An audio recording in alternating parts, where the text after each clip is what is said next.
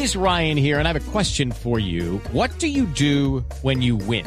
Like, are you a fist pumper? a woohooer, a hand clapper, a high fiver. I kind of like the high five, but if you want to hone in on those winning moves, check out Chumba Casino. At ChumbaCasino.com, choose from hundreds of social casino style games for your chance to redeem serious cash prizes. There are new game releases weekly, plus free daily bonuses. So don't wait. Start having the most fun ever at ChumbaCasino.com. No purchase necessary. BGW. Void were prohibited by law. See terms and conditions. 18 plus. No se necesita una denuncia penal para decir que alguien es un violador.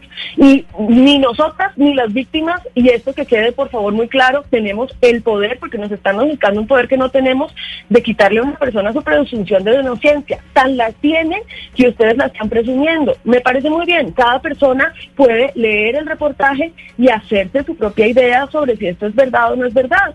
Y eh, cada persona está en su libre derecho y él mantiene su presunción de inocencia. Nosotros lo que estamos aquí garantizando es el derecho de las víctimas a su libertad de expresión de contar sus historias de una forma segura y protegida sin que sean revictimizadas ni perseguidas. Y eso es lo que nosotras estamos haciendo, que es lo que nos corresponde. Los hombres eh, son hombres que son adultos, que se comunican con otras personas de forma normal, que no tienen ninguna discapacidad cognitiva y que se pueden dar perfectamente cuando cuenta cuando una mujer no quiere. Otra cosa es que no les importe que ellas no quieran.